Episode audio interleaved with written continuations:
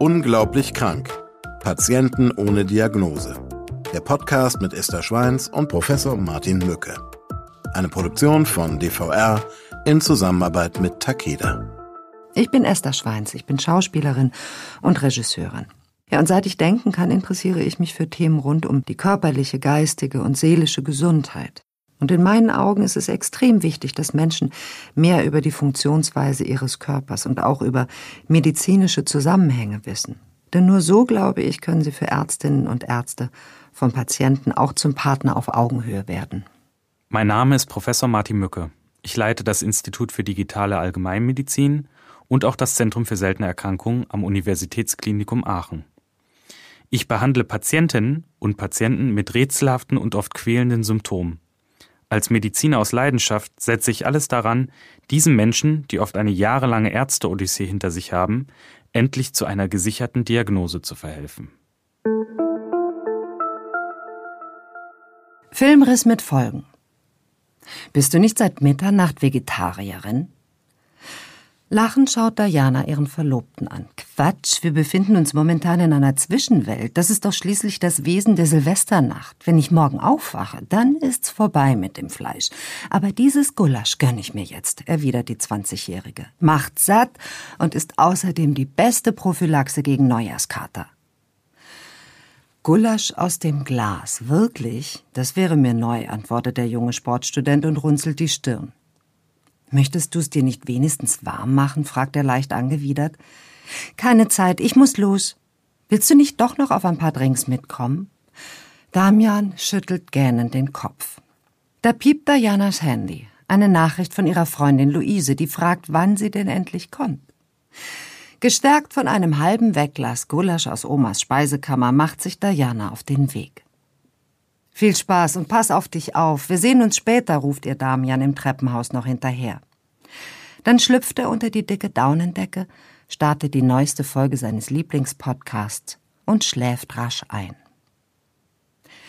Mittlerweile ist es drei Uhr morgens und Diana ist in Luises WG angekommen, wo die Party in vollem Gange ist. Euphorisch fällt sie ihrer besten Freundin in die Arme.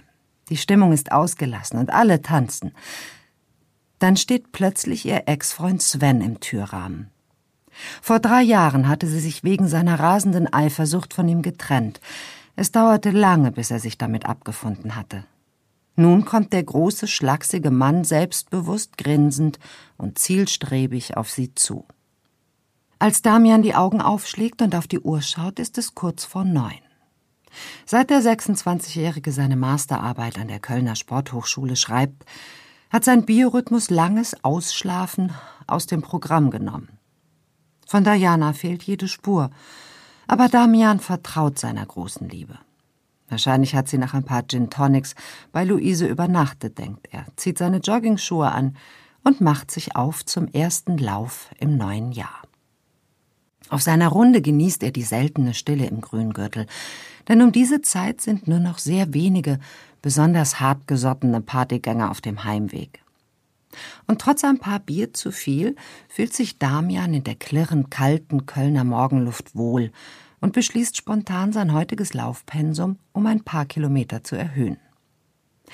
Gut gelaunt und voller Endorphine kauft er auf dem Heimweg frische Brötchen, um die sicherlich ledierte Diana mit einem Katerfrühstück zu überraschen. Ein Blick auf seine Trainingsuhr verrät ihm, dass er ganze 17 Kilometer zurückgelegt hat. Hm, kein schlechter Start in den ersten Tag des neuen Jahres. Mittlerweile ist es fast elf Uhr und Damian rechnet fest damit, dass Diana längst in ihre kleine Altbauwohnung zurückgekehrt ist. Zwei Stunden später wacht, nur ein paar Kilometer weiter südlich, Diana in Luises Wohngemeinschaft auf. Sie ist verwirrt und hat in den ersten Minuten keine Ahnung, wo sie ist. Doch als sich ihre Augen an die Dämmerung im Zimmer gewöhnen, trifft sie fast der Schlag. Denn neben ihr liegt, nur mit einer knappen Boxershorts bekleidet, Sven. Als sie die Decke zur Seite schlägt, bemerkt sie mit Entsetzen, dass auch sie nur Unterwäsche trägt. Das Blut rauscht durch ihren Kopf. Was in aller Welt ist hier in den letzten Stunden geschehen? Hat ihr durchgeknallter Ex-Freund ihr etwas in den Drink gemischt, um sie gefügig zu machen? Zuzutrauen wäre es dem Irren. Diana hat einen kompletten Filmriss und große Angst. Diana hat einen kompletten Filmriss und die meisten haben wie ich sofort an K.O.-Tropfen gedacht. Mhm. Das ist auch das äh, erste, wo ich dran gedacht hatte mhm. damals, ähm, weil die klassischen Symptome ja aufgetreten sind und die Geschichte zeigt ja auch, sie wacht dann plötzlich ähm, ohne halb nackt auf, äh, ohne Erinnerung mhm. und ist dann total erschreckt. Das passt ähm, tatsächlich auf so eine Symptomatik, die man da auch erwartet. Mhm. Da passt alles zusammen. Wir haben noch zwei Akte vor uns und wollen aber trotzdem bei den K.O.-Tropfen für einen Moment verweilen und mhm. einiges dazu erklären. Ähm, K.O.-Tropfen, das ist gar kein so neues Phänomen. Mhm. Tatsächlich äh, ähm, werden schon äh, ja, werden solche Substanzen schon seit Jahrzehnten verwandt, um äh, ja, um Menschen unfreiwillig außer Gefecht oder gefügig außer Gefecht zu setzen, gefügig zu machen und zu etwas zu bringen, das sie eigentlich im nüchternen Zustand gar nicht tun würden. Mir ist das passiert äh, vor fast drei Jahrzehnten.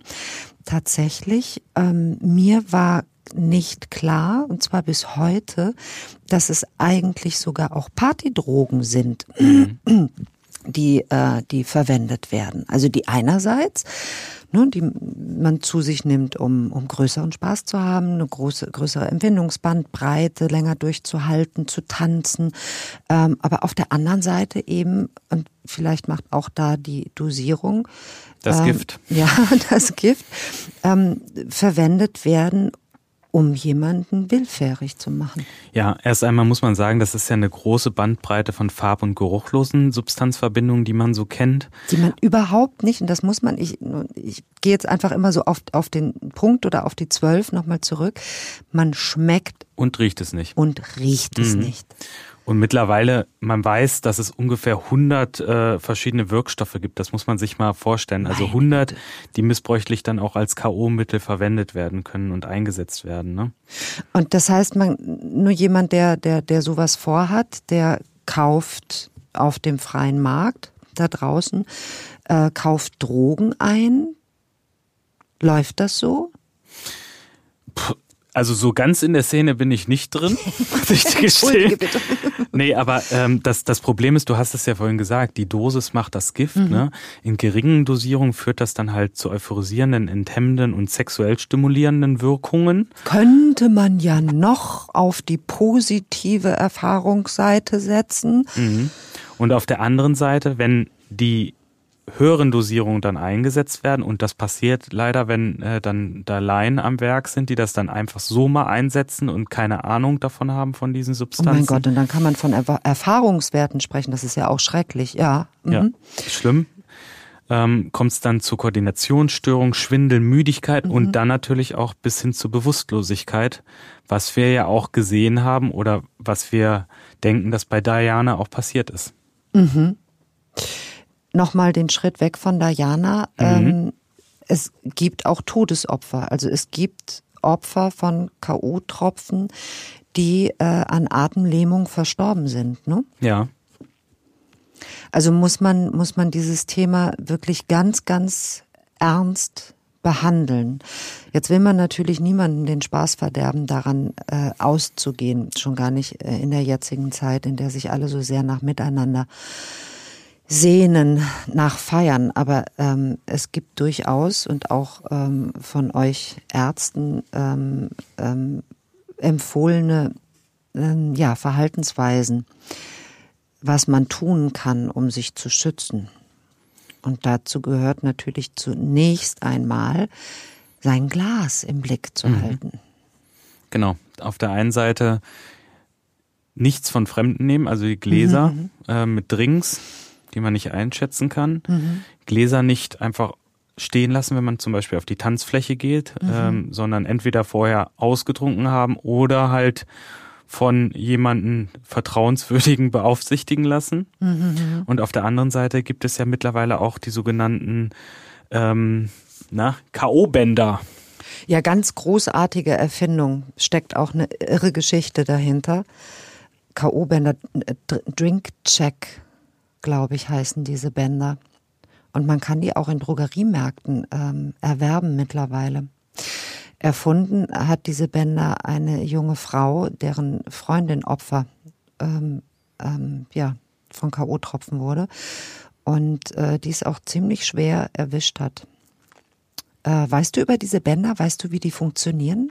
Wie sie genau funktionieren, kann ich dir nicht sagen. Ähm, das äh, scheint aber so zu funktionieren, dass das äh, ähm, also über eine ähm, bestimmte chemische Reaktion mhm. anzeigt, wenn K.O.-Tropfen in deinem Glas sind. Also du tauchst das Band ein mhm. und es verfärbt sich dann. Also Ähnlich ein, so ein Lackmuspapier wahrscheinlich. Ja, ein Teststreifen in, in dieses Band integriert ähm, wird. Und noch ein Gedanke äh, ist dabei, dass dieses Armband auch als Symbol dient ähm, und eine Frau oder ein, ein, ein Mann äh, kennzeichnet als jemanden, der sich um diesen Tatbestand oder die Existenz solcher Delikte bewusst ist und mit diesem äh, Band schon von Weitem sichtbar für äh, äh, ja, mögliche Täter, Abschreckung sorgt. Ja, ne? mhm.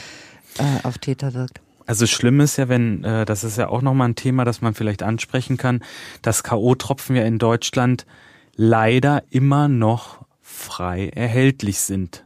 Und das ist voll. Ja, ja das ist äh, das nicht ist verständlich, ne? Also wenn man sieht, nicht. was da da passiert und dass so vieles einfach auch ähm, apothekenpflichtig ist, dass sowas dann einfach auch im Internet äh, bestellt werden kann. Ne? Also ja eben, also nur für Partydrogen muss man irgendwie auf auf den auf den Schwarz Schwarzmarkt gehen, man muss irgendwo hingehen oder jemanden bestellen oder wie auch immer. Das funktioniert und es gibt so viele Substanzen, aber es gibt eine Substanz, ja, du klickt man im Internet und kauft die und bezahlt ja. die auch legal. Und ja, ich glaube, das äh, ist das äh, ist das sogenannte GBL. Mhm. Ne, und das GBL ist äh, Ester Gamma Butyrolacton Butanidiol. Oh.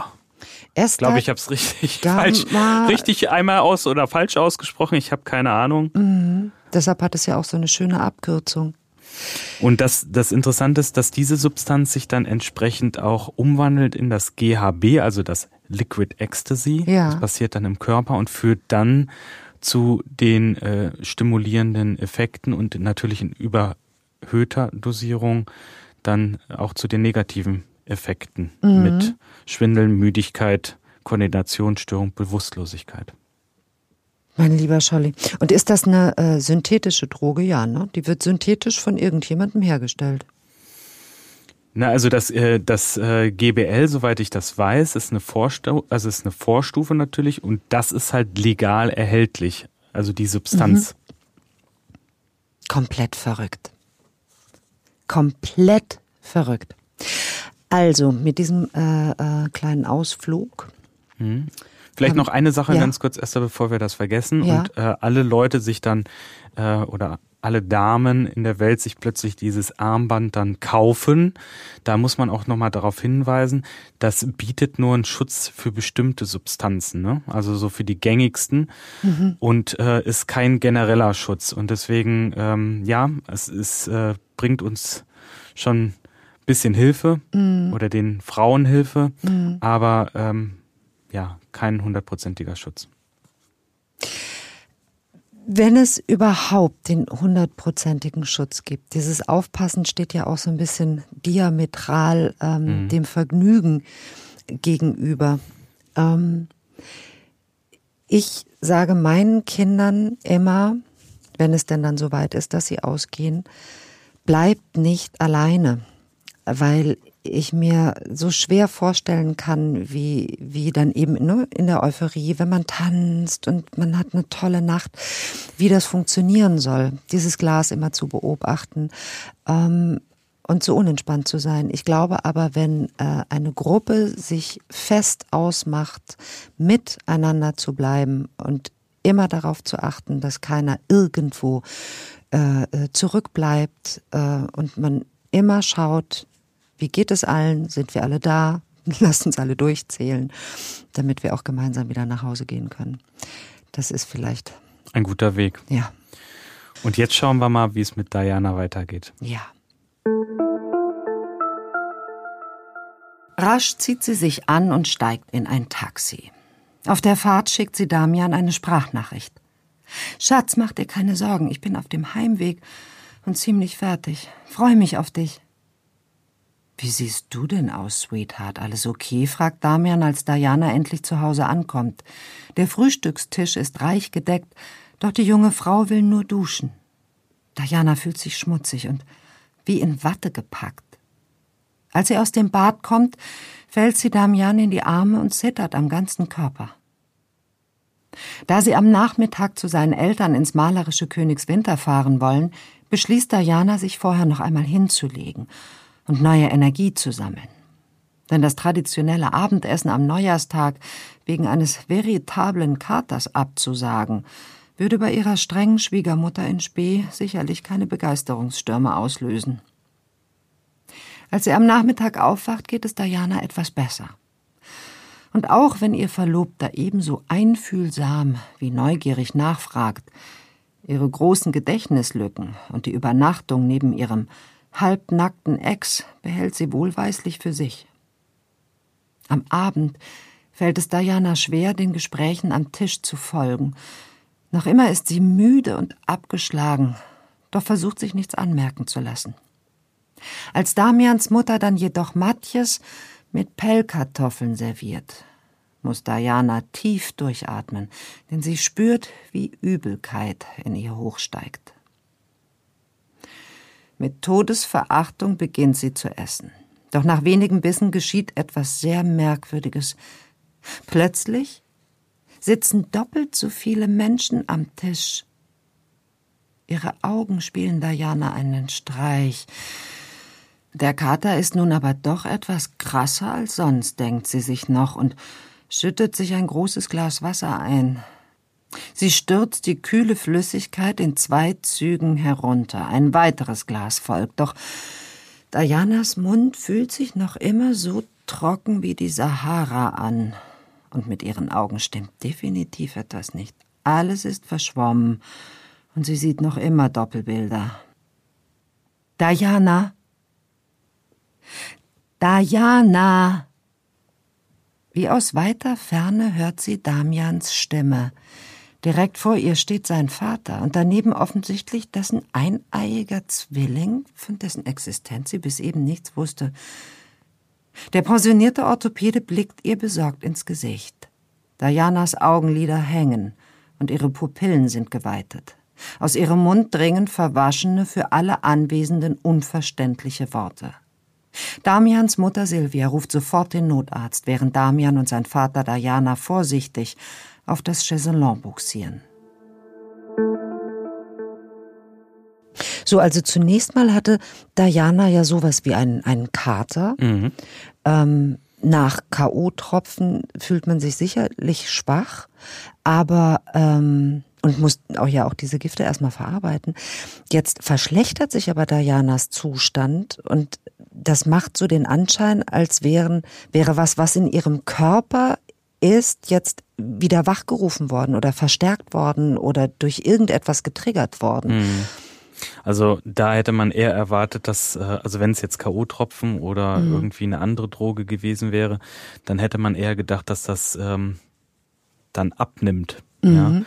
Es gibt aber auch solche. Zu. Es gibt mhm. da, gut, gibt alles. Gibt so Phänomene von Flashback. Mhm. Ich weiß, früher hat man zum Beispiel gesagt, ich glaube, was, das war Raki oder Uso. Wenn Uso getrunken worden sei, dann dürfe man oder könnte es passieren, wenn man dann Stunden später Wasser trinkt, dass der Alkoholpegel steigt? Also es gibt solche, du weißt, worauf ich hinaus, stimmen solche naja, der, der Punkt ist, ähm, es gibt bestimmte Substanzen, die sich in das Fettgewebe einlagern. Das ist ja auch bei bestimmten, äh, bei bestimmten Drogen der Fall. Die Aha. lagern sich ab und werden dann halt über das Fettgewebe wieder langsam freigesetzt. Und dann gibt es ein Flashback. Und dann gibt es halt äh, die ähm, weiteren ähm, Symptome, die dann auftreten können oder eine höhere Dosierung, die dann plötzlich plötzlich verfügbar ist. Warum überhaupt werden diese Substanzen im Fettgewebe abgespeichert? Also ich weiß zum Beispiel, dass, ähm, dass Fettzellen Säuren binden, um den Körper zu schützen vor Säuren. Ist das ein Schutz, äh, ähm, ein Schutzmechanismus oder ist das einfach ein Stoffwechselvorgang? Ich glaube, dass das einfach mit den äh, Substanzen zu tun hat. Also, mhm. Also dass die halt fettgängig sind und sich dadurch dann halt auch in die in das Fettgewebe dann ähm, einlagern. einlagern. Aber das ist ganz interessant, weil äh, das subsumiert man ja unter dem Bereich der Flashbacks. Yes. Und äh, da kann ich vielleicht auch noch mal eine kurze Story erzählen. Oh, hast du eine? ich persönlich nicht, aber ich hatte einen Kommiliton mhm. und ähm, der hat tatsächlich äh, wohl Kokain konsumiert gehabt. Mhm.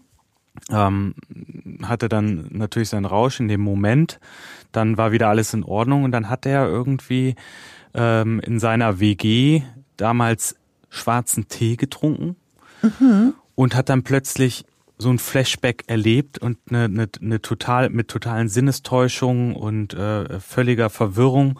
Also da oh wusste der dann, denn dann, dass er ein Flashback hat? Nee, er wusste das nicht, aber Oh. der, äh, der, der ist natürlich dann ähm, aus allen Wolken gefallen und auch die WG-Mitglieder ähm, haben dann sich natürlich entsprechend Sorgen gemacht und ihn dann halt auch ähm, Ins ja, Krankenhaus, Krankenhaus wahrscheinlich gebracht. gebracht, ne? Wenn man überhaupt nicht weiß, was, was da passiert, denkt man. Also, Ich wollte gerade sagen, denkt man ans Schlimmste und es ist ja nur ein Flashback. Ähm, ich stelle die Frage, nur ein Flashback? Kann, äh, kann sowas auch kritisch sein? Ja, natürlich kann das äh, kritisch sein. Also wenn das, wenn das dann in, in so einer Phase, einer Psychose beispielsweise dann auch äh, sich äußert, dann können so ähm, Menschen dann natürlich auch sich entsprechend äh, fehlverhalten, also ähm, auch selbstmordgefährdet sein, ja, dass sie sich dann erhängen oder von, von vom Hochhaus springen oder ja, Weil sie Also mit gibt's ihrem ja die, Zustand die, die nicht- verrücktesten Mhm. Geschichten, ne? Ja. Ja, ja, ja, ja, ja, ja, ich kenne, Problem ist ja natürlich auch, dass es Mhm. nicht nur eine Eigengefährdung dann äh, sein kann, sondern auch eine Fremdgefährdung. Ne? Also das sind dann richtig gefährliche Personen in diesem Moment. Weil sie selber nicht einschätzen können, was mit ihnen passiert und für niemanden einschätzbar ist. Ja, Ja, und auch selber dann in so einer äh, Psychose Gefahr überall sehen. Ne? Also das ist einfach Mhm. diese Sinnestäuschung dann. so Sinnestäuschung hat Diana ja auch, beziehungsweise äh, unterliegt jetzt gerade optischen Täuschungen ähm, und ist aber auch äh, dizzy. Das heißt, er ist, ist ein bisschen schwindlig und sie sieht diese Doppelbilder. Und in jedem Fall würde man jetzt nicht von einer Sehstörung einfach nur ausgehen, sondern eben solches annehmen, oder? Ja, also nach wie vor sind nach wie vor sind äh, die Drogen fett im Spiel, würde ich mal sagen. Also auch ähm, bei der Diagnosefindung. Vielleicht kommt auch eine andere Form der Vergiftung in Frage. Ich denke, wir sollten mal weiterhören, oder? Nachdem der Notarzt noch vor Ort Dianas Vitalfunktionen gecheckt hat, lässt er sie mit dem Rettungswagen ins Bonner Universitätsklinikum bringen. Doch schon auf der kurzen Fahrt dorthin verschlechtert sich der Zustand der Lehramtsstudentin dramatisch. Sofort nach ihrer Ankunft wird sie deshalb auf die Intensivstation verlegt. Nun beginnen die Ärztinnen und Ärzte fieberhaft mit der Suche nach den Ursachen. Diana ist zwar bei Bewusstsein, aber ihr fallen immer wieder die Augen zu und ihr Körper wird von Schüttelfrost geplagt. Da die Mediziner sich keinen Reim auf die ernsten Symptome der Patientin machen können, ruft die Oberärztin der Intensivstation Martin Mücke den Leiter des an die Uniklinik angeschlossenen Zentrums für seltene Erkrankungen an. Sie weiß, dass auch Mücke an diesem Abend in der Klinik ist und erreicht ihn auf Anhieb. Sofort macht sich der Experte auf den Weg zur Intensivstation. Mittlerweile ist auch Damian mit dem eigenen Wagen auf dem Venusberg angekommen und sitzt hilflos am Bett seiner Verlobten. Martin Mücke bittet den jungen Mann auf den Flur. Er möchte zuerst mit ihm unter vier Augen sprechen, denn es geht um ein heikles Thema. Mit dem Verweis auf seine ärztliche Schweigepflicht fragt er Damian sehr direkt, ob seine Freundin gelegentlich zu Drogen greife. Denn gerade in der Silvesternacht wäre dies ein häufiger Faktor für Symptome wie Sehstörungen und andere plötzlich auftretende körperliche Ausfälle. Damian verneint ebenso heftig wie glaubwürdig, doch er erwähnt auch, dass er sich nicht die ganze Nacht an Dianas Seite befunden habe. Nun tritt Martin an Dianas Bett. Immer wieder fallen ihr beim Versuch, dem Gespräch mit dem Experten für seltene Erkrankungen zu folgen, die Augen zu. Ihre verwaschenen Worte sind für Martin Mücke nur schwer zu verstehen. Doch der erfahrene Arzt bleibt geduldig und schließlich versteht er, was Diana ihm zu sagen versucht. Denn drei Dinge wiederholt sie immer wieder. Ex-Freund, Party und kann mich nicht erinnern. Sofort weist Mücke daraufhin seine Kollegin an, Dianas Blut auf Spuren gängiger Partydrogen wie GHB, Gamma-Hydroxybuttersäure bzw. GBL, Gamma-Butyrolacton untersuchen zu lassen. Diese Substanzen sind in der Szene unter klangvollen Namen wie Liquid Ecstasy, Fantasy, Soap oder auch Gamma bekannt und werden nicht nur für das fragwürdige Vergnügen des Eigenkonsums eingesetzt. Vielmehr dienen skrupellos verabreichte Drogen leider immer wieder auch dazu, Menschen gegen ihren Willen zu wehrlosen Opfern sexueller Gewalt zu machen. Ebenso soll im Labor nach Wirkstoffen wie Benzodiazepin, Chloralhydrat und anderen Barbituraten gesucht werden, die in unterschiedlichen Mixturen ebenfalls zum von Mücke vermuteten Serotoninsyndrom führen können. Bei diesem Syndrom handelt es sich um einen Komplex aus Krankheitszeichen, die durch eine Anhäufung des Neurotransmitters Serotonin oder ähnlich wirkender Substanzen hervorgerufen werden können. Martin Mücke hält es für möglich, dass der rachsüchtige Ex-Freund der ahnungslosen Diana in einem unbeobachteten Moment eine dieser Drogen heimlich verabreicht haben könnte, um sie willenlos zu machen und sich sexuell an ihr zu vergehen. Aus diesem Grund zieht der Arzt auch noch diskret eine Gynäkologin hinzu. Während er den ahnungslosen Verlobten auf einen heißen Automatenkaffee einlädt, nimmt Martins Kollegin einen Vaginalabstrich, um eventuell vorhandene männliche DNA als späteres Beweismittel zu sichern. Als Martin und Damian eine Viertelstunde später auf die Intensivstation zurückkehren, herrscht hektisches Treiben und große Aufregung. Diana hat sich übergeben und ihr Bauch krampft heftig. Ihre Lippen sind aufgesprungen und ausgetrocknet. Aber sie kann das Wasser, was ihr gereicht wird, nicht mehr schlucken. Es ist so, als würden die Symptome, die mit den Sehstörungen begannen, sich nun langsam in ihrem Körper ausbreiten und auf ihrem Weg immer neue, verhängnisvolle Symptome auslösen. Martin Mücke wird klar, dass ein Verdacht auf eine Intoxikation mit illegalen Ku-Tropfen unwahrscheinlicher wird. Doch was ist es dann, was Dianas Körper nach und nach lähmt und abschaltet wie eine Maschine aus Fleisch und Blut? Martin weiß, dass die Zeit gegen seine Patientin arbeitet und nur die richtige Diagnose sie vor schweren körperlichen Schäden oder gar dem Tod schützen kann. Was ist eigentlich mit dem Matthias? Vielleicht ist es eine Fischvergiftung, wendet Damian hilflos ein, ohne zu wissen, dass er damit einen entscheidenden Denkanstoß gibt. Dafür ist die Inkubationszeit zu kurz und auch die Symptome passen nicht zu einer klassischen Fischvergiftung, antwortet Martin Mücke sichtlich frustriert. Hätte mich aber auch gewundert bei Dianas robusten Magen und ihrem echt speziellen Geschmack. Mir wird oft schon vom Zusehen schlecht. Martin hält inne. Wie meinen Sie das? Damian erzählt von dem Gulasch, das Dianas Großmutter ihr zu Weihnachten zusammen mit anderen ihrer hausgemachten Spezialitäten geschickt hat. Das selbstgekochte Fleischgericht hatte sie sich vor mittlerweile fast 24 Stunden schmecken lassen. Direkt aus dem Einmachglas und kalt, wie Ravioli auf dem Campingplatz. Den jungen Sportstudenten schüttelt es bei der Erzählung. Verdammt, das ist Botulismus. Boto was? fragt Dianas Verlobter vollkommen perplex. Doch Martin Mücke ist schon schnellen Schrittes unterwegs ins Büro der diensthabenden Oberärztin. Plötzlich ist ihm alles klar. Die sich in Dianas Organismus ausbreitenden Lähmungserscheinungen sind eine Folge der im Gulasch enthaltenen Sporen von Clostridium botulinum. Diese Sporen keimen unter anaeroben Bedingungen und setzen eines der gefährlichsten bekannten Gifte frei, das Botulinum-Toxin. Wenn Diana tatsächlich unter Botulismus leidet, schwebt sie in akuter Lebensgefahr und muss schnellstmöglich entsprechend behandelt werden.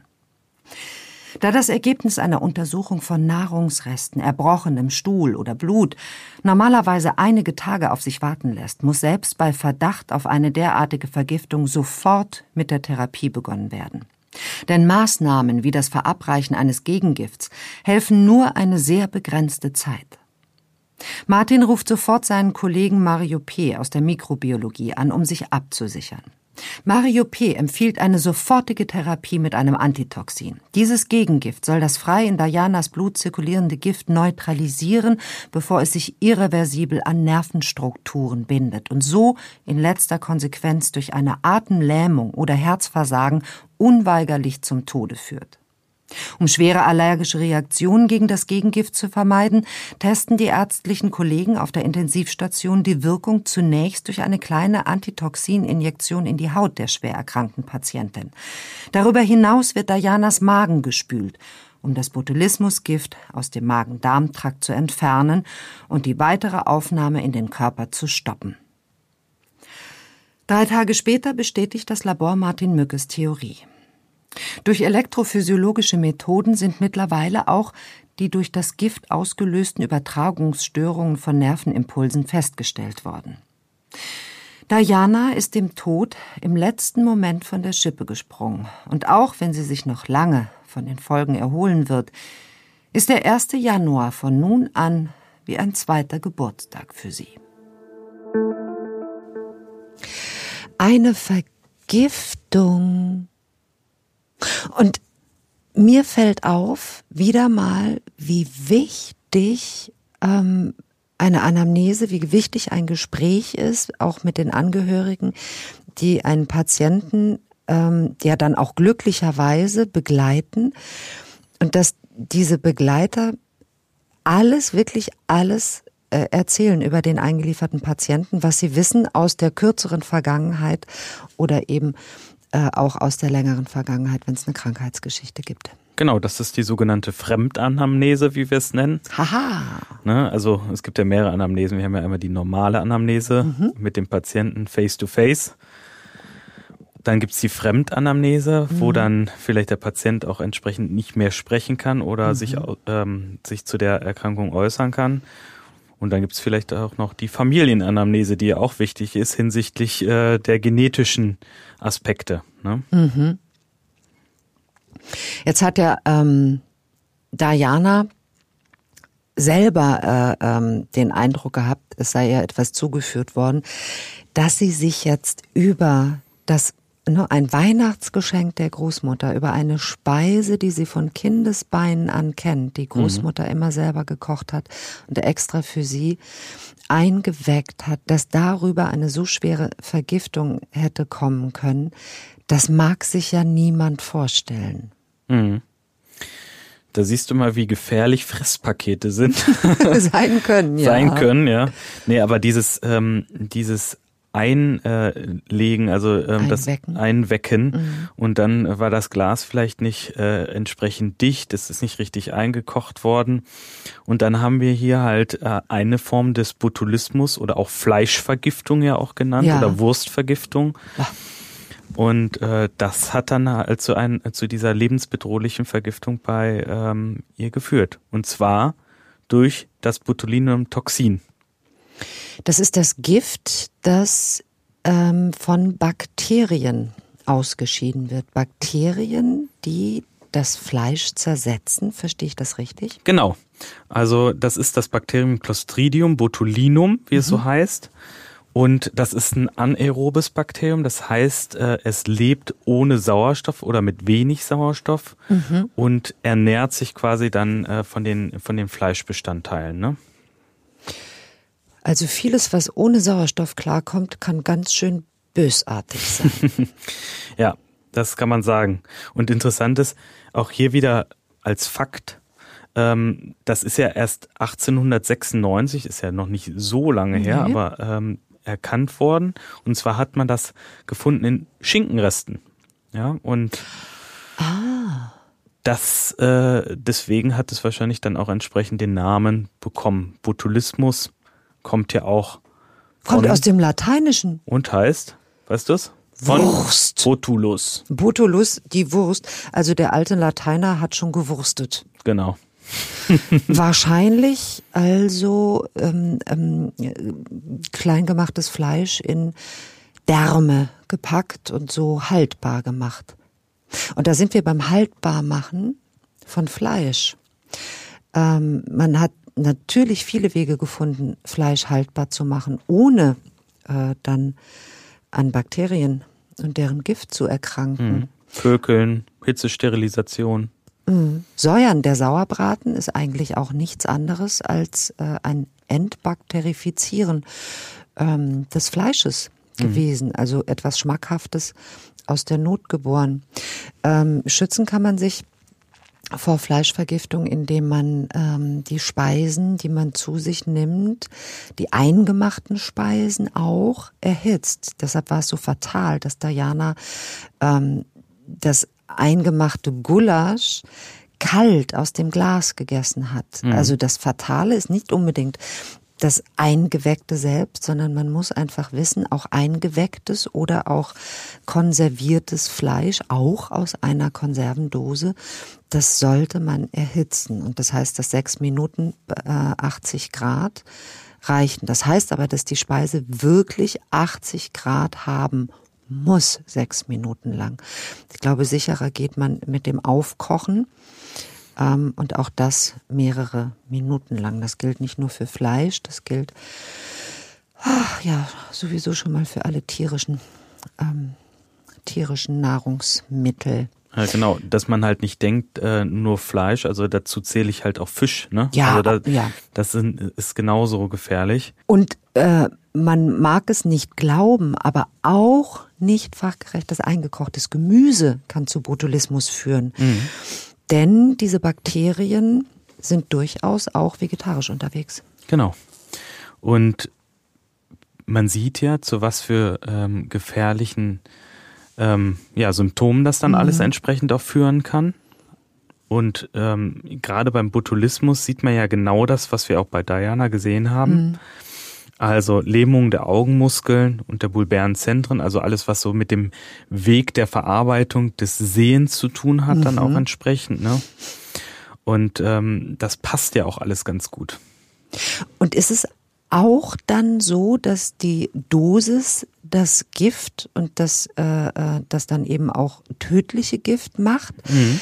Denn äh, wenn ich so lese, 24 Stunden ne, hat man Zeit. Ja, man sagt so äh, 12 bis 36 Stunden ist, ist die Inkubationszeit. Ne? Und äh, eine Fleischvergiftung, nimmt die immer einen solch ernsthaften Verlauf?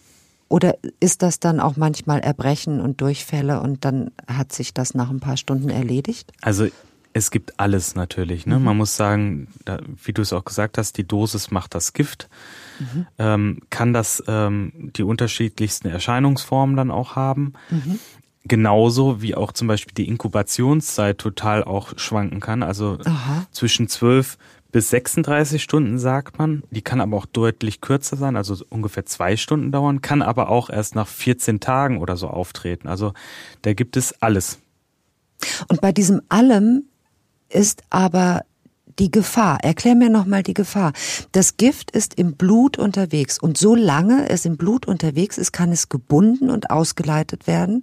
Ist das richtig? Genau, so ist es. Aber wenn es angedockt hat, und zwar wo? Wenn es wo angedockt hat? Genau, das äh, äh, dockt quasi an der Endplatte der Nerven an und äh, kann äh, also sorgt dann dafür, dass die Nervenleitung unterbrochen wird und somit dann halt auch die Muskulatur nicht mehr entsprechend funktionieren kann. Und so kommt es dann auch zu diesen Lähmungserscheinungen. Und wenn du dir vorstellst, äh, dass zum Beispiel die Atemmuskeln gelähmt werden, dann das hast du ein riesengroßes Problem. Und das ist das, was unbedingt zu vermeiden ist, eine Atemlähmung. Genau, weil das ist ja das Limitierende. Dann mhm. hast Und die du Nervenschäden sind reversibel nach so einer wenn, Vergiftung. Wenn das, äh, wenn sich dann entsprechend dann das Gift wieder abbaut dann gehen alle diese Phänomene wieder vorbei.